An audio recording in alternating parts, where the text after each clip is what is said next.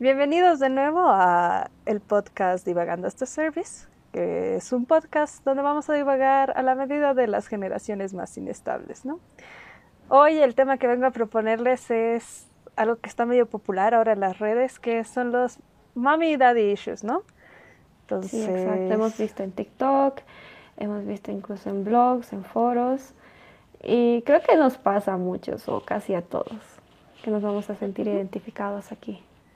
Sí, vamos a hacer un rato de eso, es un juego para que todos ahí puedan ver si se relacionan más a uno o al otro, digamos.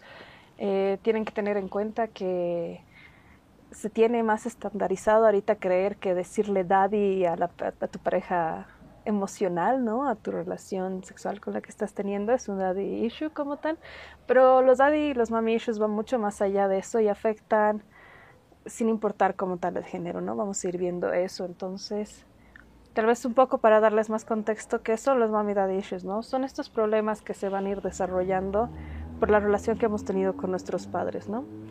Eh, se van a desarrollar problemas de confianza, una necesidad de validación, eh, también un miedo al abandono y demás, según las cómo hayamos crecido. Entonces, ¿tú hasta qué edad crees que empieza a afectar esto, Fabi? O sea, ¿cómo nos vemos? Mm, no sé, creo que es desde la adolescencia, porque desde la adolescencia ya vemos, no sé, parejas o incluso amigos para mm, pasar el rato eh, y tener ya relaciones más largas, incluso. También es interesante que los padres, o sea, se convierten en una referencia a nuestro inconsciente. Y creo de que aparte de conocer, conocer los mami, daddy, mami, daddy nos permiten comprenderlo, tal vez no podamos evitarlos, pero sí comprenderlos y también entender las carencias que tenemos y no buscar eso que nos completen los demás. Claro, sí, es, exactamente lo que dices, ¿no? Lo que más se ve es en la proyección que tenemos nosotros con nuestras parejas. Y efectivamente estas proyecciones se dan más en la adolescencia, ¿no? Eh, algo que sí estaba viendo igual, eh, si hay alguien, algún psicólogo o algo que no se esté viendo y me pueda corregir, eh, es que en realidad nuestro desarrollo se determina más de mayor, con mayor fuerza hasta los tres años, ¿no? Entonces, estas memorias que no tenemos eh, pueden que sea realmente el resultado de lo que son nuestros mami daddy issues. En realidad, y nosotros no lo procesamos, ¿no? Puede que tu mamá eh, haya decidido salir a, trabajar a muy temprana edad, o sea, cuando tú, digamos, dejaste de lactar, como es, uno de, es de mi caso. Eh, entonces, este, este recuerdo que tú no lo tienes, que no debería afectarte como tal, ha generado esa dependencia en el desarrollo, ¿no? Entonces, eso te iba a proponer jugar un poco primero para descubrir si tienes mami o daddy issues, digamos. Sí, y ver nuestros patrones, los patrones que estamos repitiendo. Sí, comencemos. Lanza las preguntas. Super. Entonces, primero vamos a empezar con los mommy issues. Estas preguntas son un poco, las hemos sacado de TikTok, por si acaso, para que estén eh, conscientes en nuestras fuentes. Conscientes de dónde estamos, sí, de dónde estamos sacando también, ¿no? No es que hemos buscado estas preguntas o a, a gente específica como referente de nuestra generación vamos a hacer más referencia a las redes sociales, ¿no? Es donde vemos.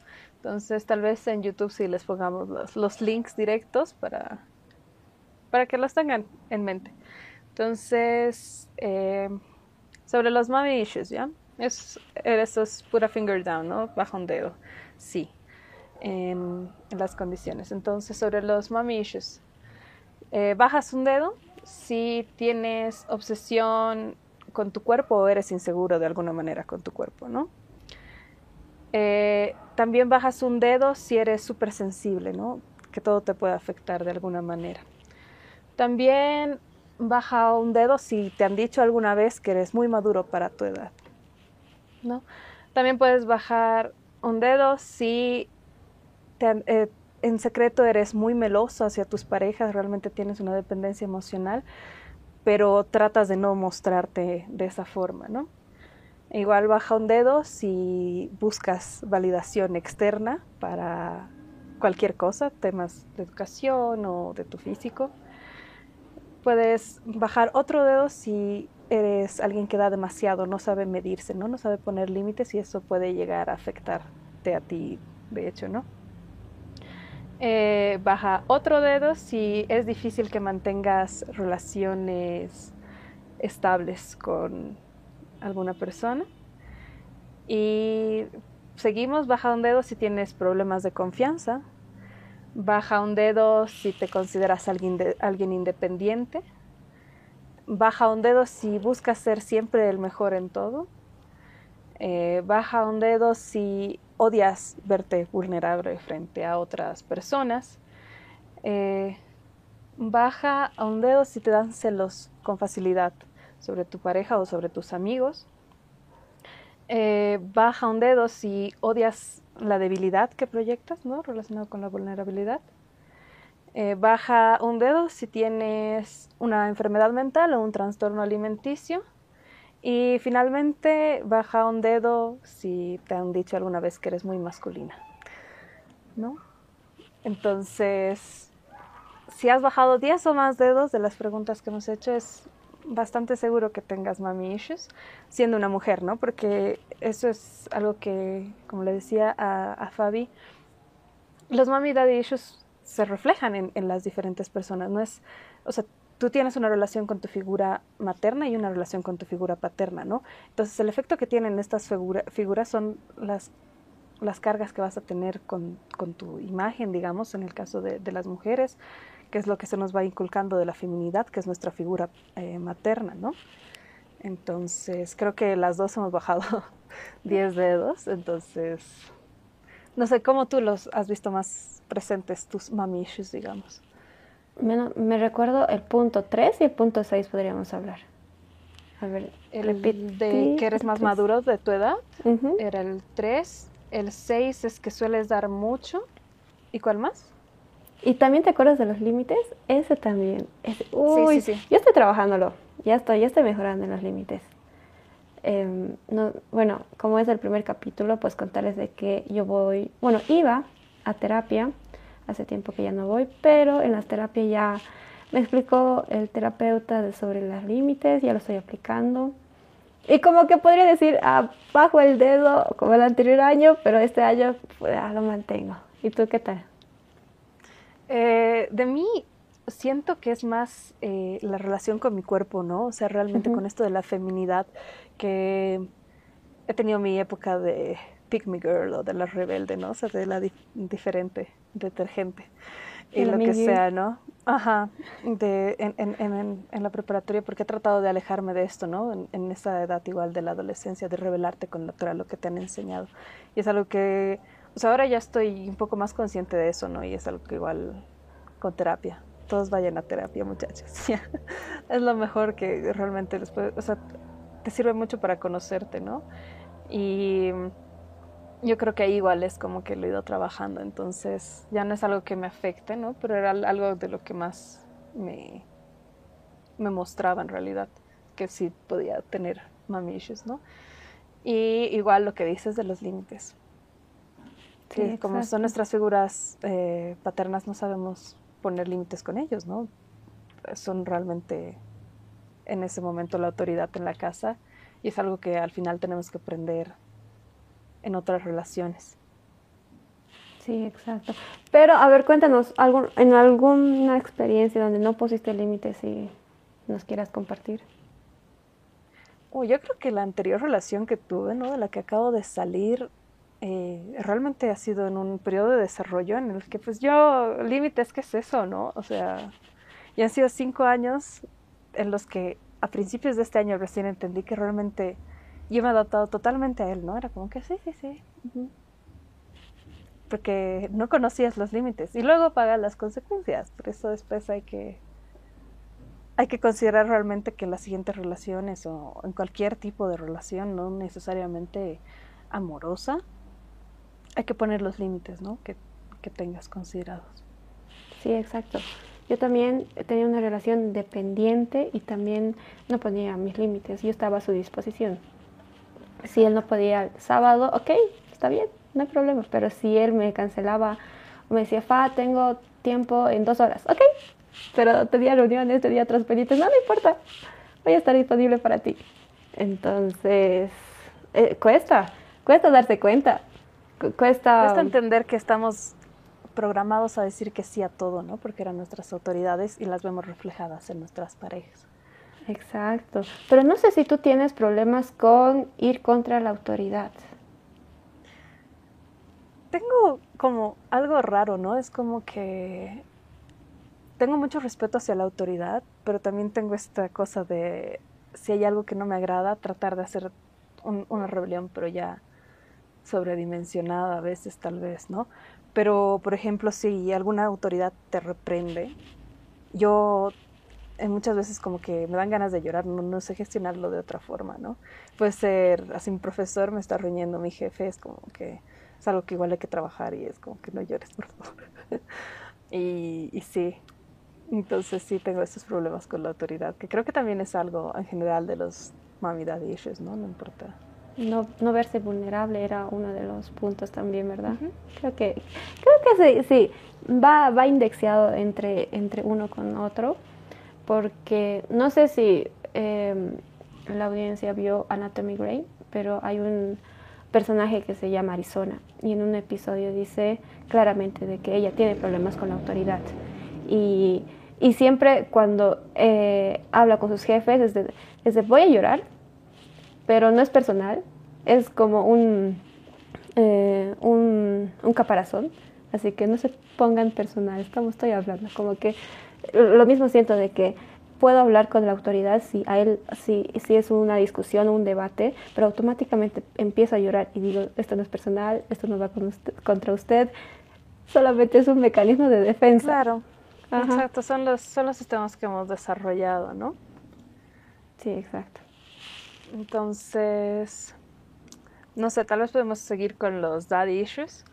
Creo que voy a mencionar, más que volver a hacer del, el finger down, voy a mencionar los que creo que son más resaltantes en realidad, porque como mencionaba, muchos son similares, ¿no? Esta necesidad de buscar validación, los celos, em, el hecho de que tengas problemas de abandono, la confianza, ¿no?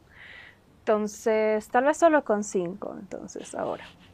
Ok. Entonces, puedes bajar un dedo si la mayoría de las relaciones que has tenido las consideras tóxicas. Eh, puedes bajar un dedo si eres people pleaser, eso es lo mismo, ¿no? De no saber poner límites y decir que sí a todo. Creo que está más explicado. Eh, puedes bajar un dedo si te atraen en su mayoría hombres mayores o hombres que se vean como una imagen de protección. Eh, puedes bajar un dedo si consideras que todos los hombres son lo mismo. Eh, puedes bajar un dedo si sientes inseguridad de que la otra persona siente lo mismo por ti.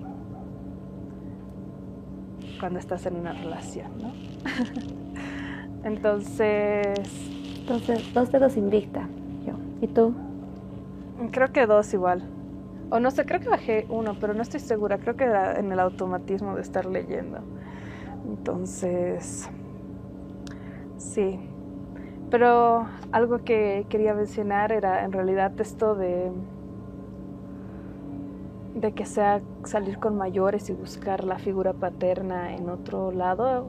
Viene también de lo que consideraba, ¿no? Sigmund Freud, que uno al nacer desde chico se empieza a sentir atraído por el padre del género opuesto, es decir, que si eres una niña estás atraída por tu padre y si eres un niño estás atraída hacia tu madre. Y en ese mismo caso tú ves de cierta forma eh, un rival en el género opuesto, ¿no? En la persona del género opuesto.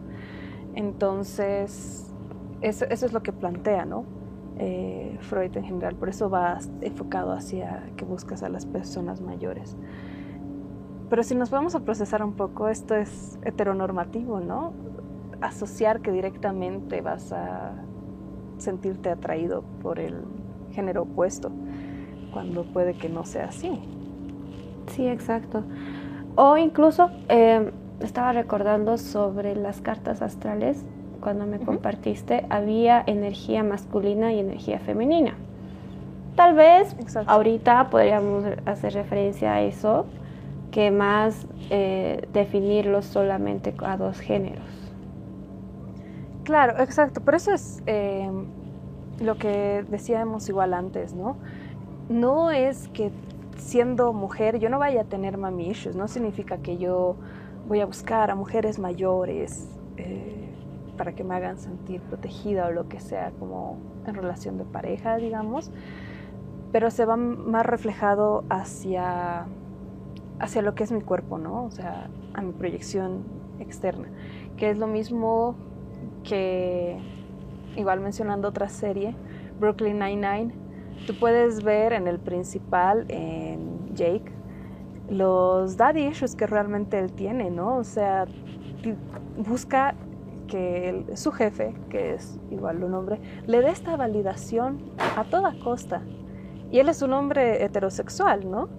Que no podría no tener daddy issues, por así decirlo, ¿no? Pero este es el problema que tenemos relacionado con los mami daddy issues de momento, es que es directamente heteronormativo y se va hacia tu pareja cuando puedes, no, depende de, de tu preferencia sexual y depende más de realmente la figura de autoridad y del tipo de relación que estés entablando, ¿no? Sí, exacto. Y no sé, ¿alguna vez hablaste con tus papás sobre esto? Como de, hey, estos son los traumas gracias a ustedes. ¿Alguna vez? Eh, la verdad, no. O indirectas. Nunca se los... O sea, yo creo que volviendo a tocar el tema del ex reciente, yo creo que mi papá se sentía un poco más identificado por el hecho de que este muchacho era siete años mayor que yo, ¿no?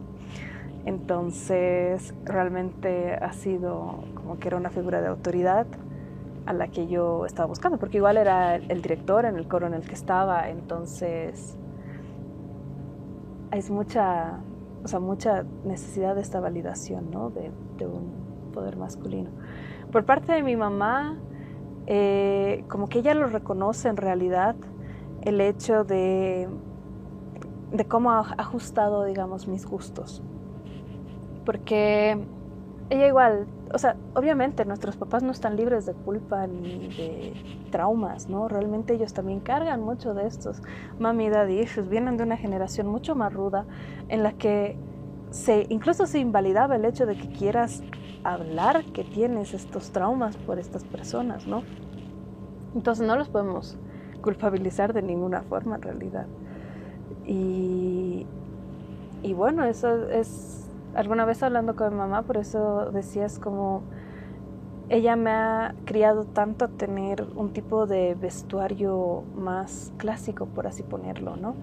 Eh, como que no salirme de la norma, o sea, más formalito, más, más femenino y demás, que cuando viene y me muestra algo, ¿no? Unos zapatos, que a mí me parecen un poco extravagantes para mí, es de, mm, no me tinca, ¿no? No, no funciona y ella lo reconoce como que realmente ha insistido tanto en que me gusten las cosas de cierta forma desde pequeña, que ahora me cuesta mucho más abrirme y reconocer que es algo, o sea, que podría gustarme, ¿no? Me parece algo ya extremo, entonces, eh, por ese lado es como que sí, yo nunca he hablado con ellos, pero siento que, que sí lo reconocen también.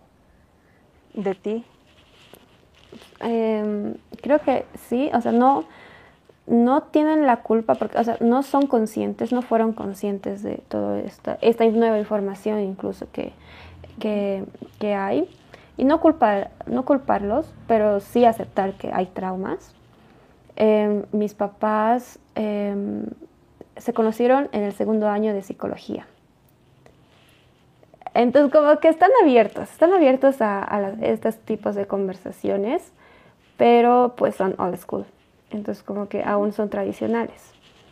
Em, con mi mamá, creo que las dos somos más independientes en nuestras decisiones, no tomamos tanto personal, pero con mi papá, uy, con mi papá chocamos porque los dos somos, reaccionamos muy similar y, chocamos varias veces. Y una vez em, llegué a mi casa con unas copitas de más la primera vez. Y, y pues ya no había filtros. Y estaba ese momento enojada y me fui contra mi papá y le dije, hey, em, por, por, todos estos traumas eh, fui a terapia, porque no les había contado hasta ese momento que había ido a terapia.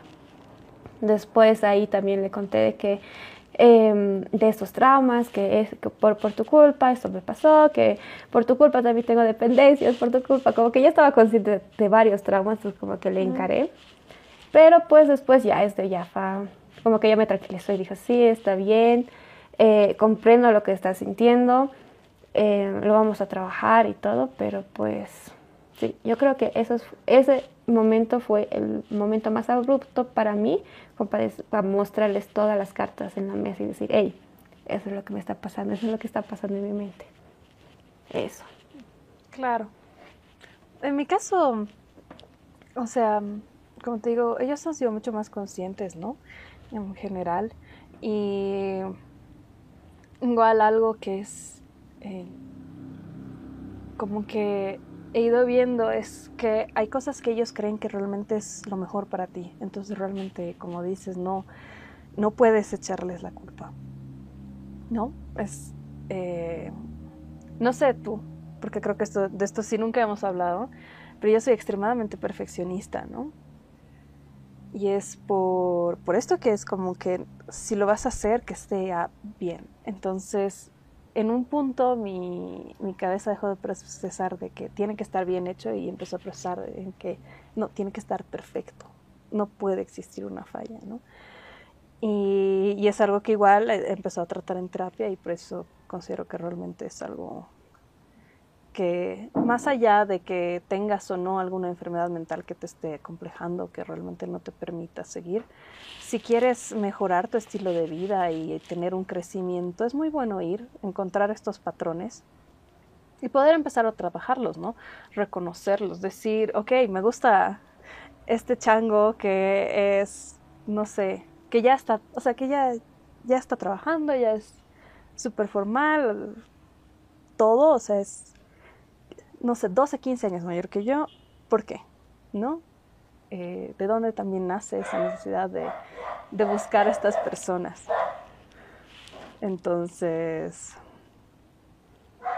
Sí, exacto, darse cuenta de los patrones que estamos siguiendo o incluso también, em, no sé, intentar salir. Porque siento de que ah, si vas a una fiesta y tú eh, tienes, no sé, bajo autoestima o tienes estos eh, daddy o mommy issues, atraes a las, a las, a las personas que te, hace, que, que te pueden cubrir todos los eh, traumas o todas las deficiencias que crees tener. Y, y, yo creo que atraes a lo que te hace falta cuando, cuando estás buscando eso inconscientemente. Y creo que, de que si ya eres consciente, como que ya tienes el botón de stop para presionar, pensar un poco más y decir, ok, vamos por una relación más saludable. Sí, exactamente. Eh, algo que igual me olvidé comentar, que es algo que igual salió alguna vez cuando estábamos hablando en terapia y viendo algunos videos igual sobre psicología. Em, lo que pasa es que nosotros realmente las primeras relaciones que tenemos eh, en lo que vamos creciendo, sobre todo en estas edades decisivas, ¿no?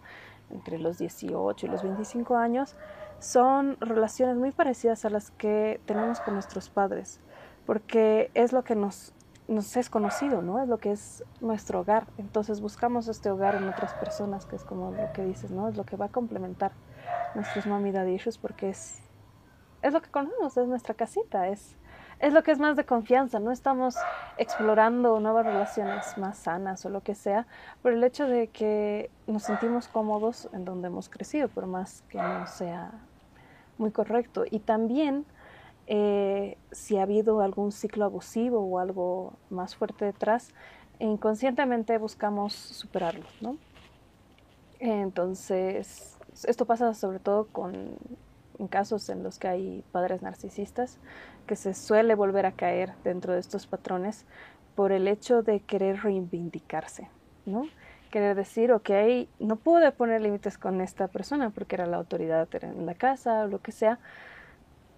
Esta persona es muy parecida, vamos a tratar lo mismo y vamos a tratar de salir victoriosos esta vez, pero no es precisamente lo más sano, ¿no? Estas relaciones en las que se tienen no, no funcionan así, ¿no? Entonces hay que, lo que dices, detectar el patrón y romperlo.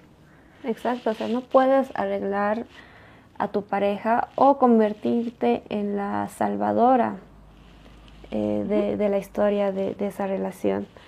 Y no sé, siento de que ser conscientes de esto, como que sales de la Matrix y ves con una perspectiva diferente, como decir, como para ser más consciente de, esto. O sea, a mí me gusta hablar de estos temas porque pues siento que es algo de la Matrix, algo de los ciclos, de los patrones y que puedo y que puedo tener otra otro camino.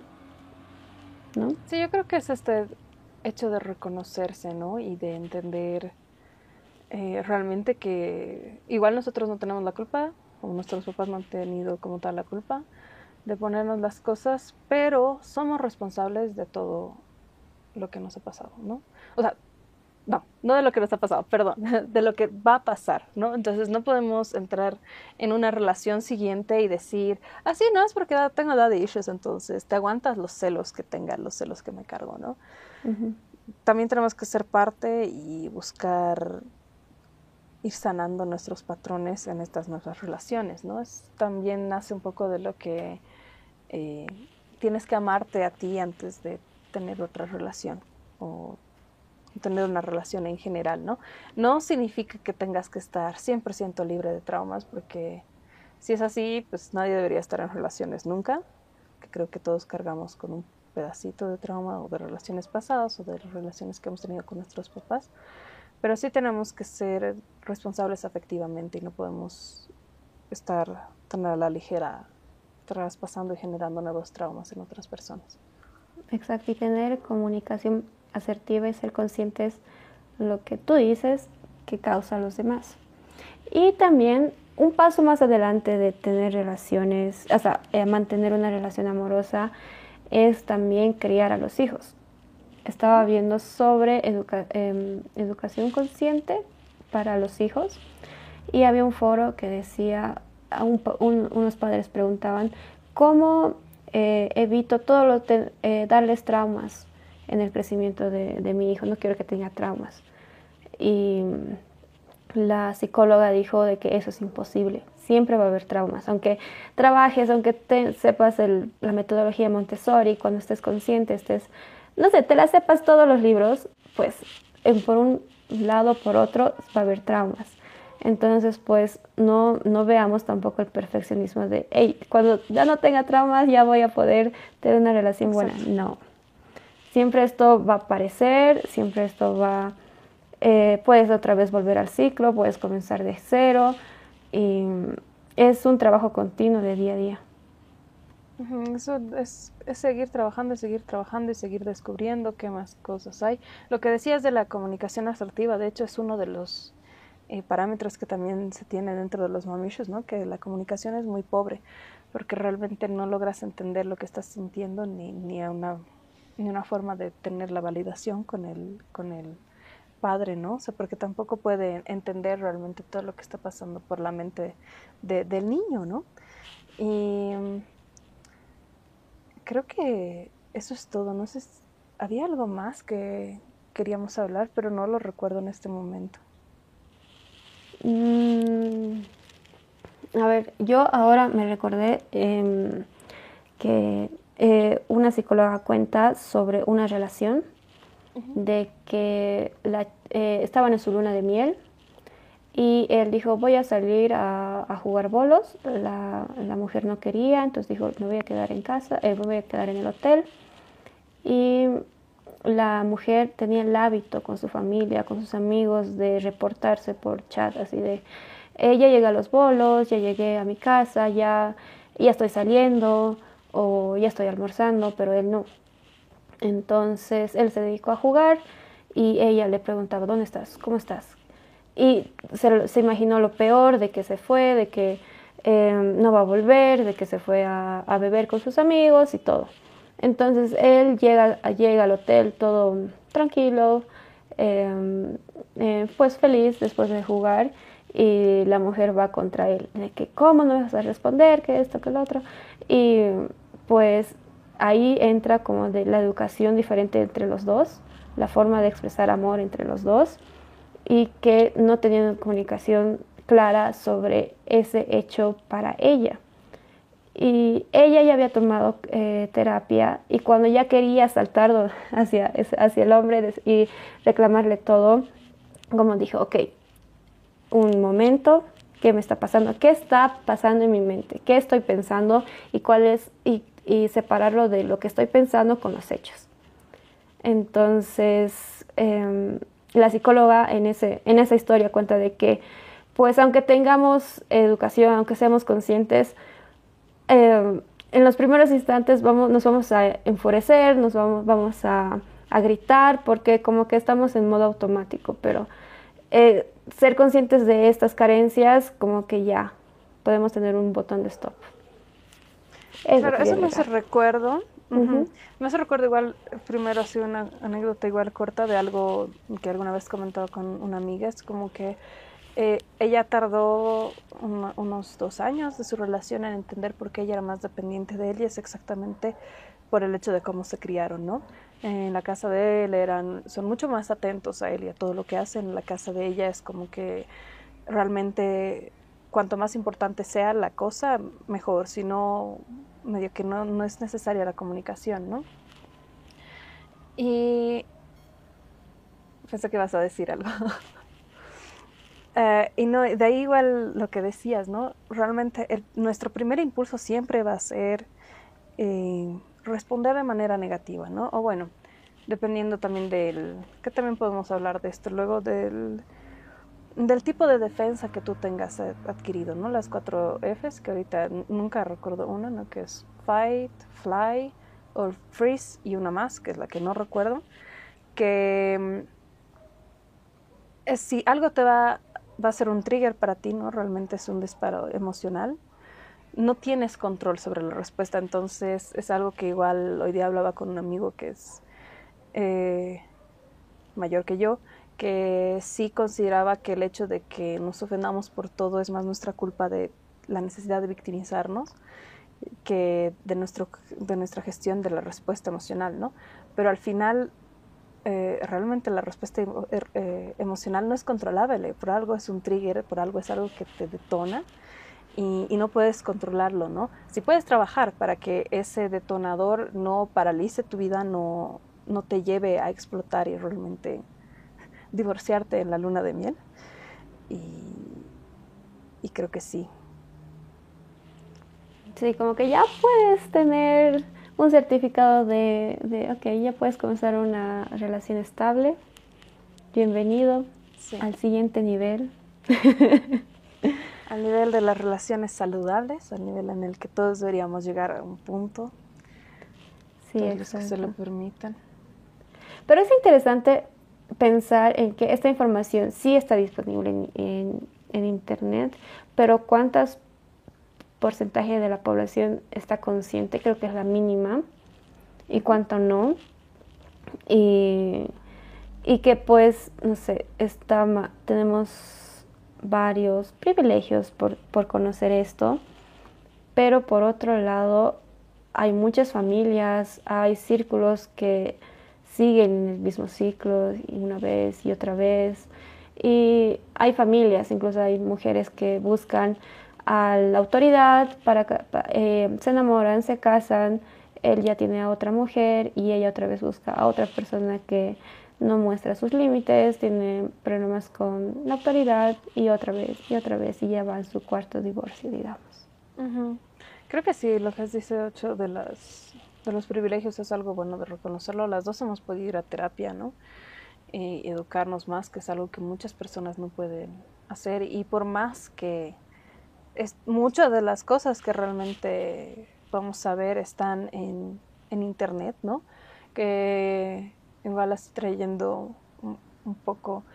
Eh, yo, o sea, mi, con mi terapeuta nunca supo casi que, que, tenía pareja, ¿no? Porque yo fui con la intención de procesar solamente lo mío. Y las cosas que aprendí en realidad de la pareja, lo aprendí sí en un canal de YouTube. Entonces, eh, cuánto tarde, pero en que hasta el algoritmo de YouTube me recomiende, ¿no? Así de, mira, un video que te puede servir. Eh, entonces, también tiene que ver con eso, con un poco del consumo responsable y que también va ligado al, privilegio que tenemos de tener una buena educación. Sí, exacto, totalmente, con el contenido y ser, y por lo menos filtrar lo que estás viendo. Porque había, igual, como que yo también aprendo por Reels en Instagram, y había uno que decía, haz tu detox de todos los, eh, a todos los que sigues en Instagram. Quienes te, te crean inseguridad, quienes te, eh, no se te desaniman, quienes eh, solamente te comparas y elimínalos, elimínalos y, y va a ser un bien para ti. Entonces ahí ya comencé a quitar solamente, no sé, TikTokers que solamente veía cómo bailaban bonito y, y, después ya el algoritmo me comenzaba a, a, recomendar eh, terapeutas, psicólogos sobre, eh, o incluso también frases motivadoras. Y dije, bueno, ya, ya estoy educando a este algoritmo. Claro, sí, es, es lo que dices, ¿no? Hay que educarlo desde, desde nuestro, desde realmente qué es lo que nos hace bien y no basarnos solamente en el morbo, ¿no? Que, que es por la que la mayoría de las personas nos movemos en realidad, ¿no? Y sí tener más en cuenta esto. Sí, exacto. Y pues ya estamos en un, eh, más de 30 minutos. Este es nuestro primer podcast. Creo que fluimos bien, divagamos bien. Eh, me gustó mucho cómo eh, ambas nos apoyábamos cuando ya se nos iban las ideas. Sí, a mí igual. Creo que, o sea, igual para no alejarnos tanto de la línea del podcast, es como que el hecho de que tengamos una pequeña introducción, un jueguito y de ahí ya lo soltemos y sea, digamos, ¿no? También es algo que nos va a ir funcionando bien. Eh, vamos a ver cómo se va desarrollando. Por ahí las divagaciones terminan sin ser divagaciones y tengamos que cambiar el nombre del podcast. De sí, hecho, exacto. por eso, para que no pierda la esencia también es, es un poco más desorganizado. Sí, y pues este es nuestro primer podcast, en nuestro primer episodio. No vamos a hablar solamente de psicología o de problemas eh, mentales, también vamos a hablar incluso de lo más irreverente que se, nos pasa por la mente o incluso temas varios en un solo episodio. Eh, gracias por eh, acompañarnos hasta este momento, gracias por compartirnos un poco de su tiempo y no sé si quieres agregar algo más, Anita. Creo que no, igual así, gracias por escuchar estas dos almas divagantes en la vida. Si tienen algo que aportar, porque no somos, como les mencionábamos en la introducción, ninguna de las dos está relacionada con la parte psicológica. Hemos asistido a terapia, estamos investigando por nuestro lado, pero no, al final somos ingenieras, somos, lo vemos desde la parte más técnica también. Entonces, si hay alguien con más conocimiento que nos quiera iluminar, también puede escribirnos en cualquier momento, ¿no? Sí, exacto. Pueden dejar sus comentarios. Em, nos buscan como Divagando as a Service en Instagram y en, en TikTok. Ahí vamos a estar subiendo em, eh, videos cortos de, de, este episodio para que puedan verlo y compartirlo. Y gracias, nada más. Eso, aquí terminamos. Hablamos, nos vemos, nos ven o nos escuchan de su preferencia la siguiente semana. Chaito, cuídense. Nos vemos. Adiós. nos escuchan.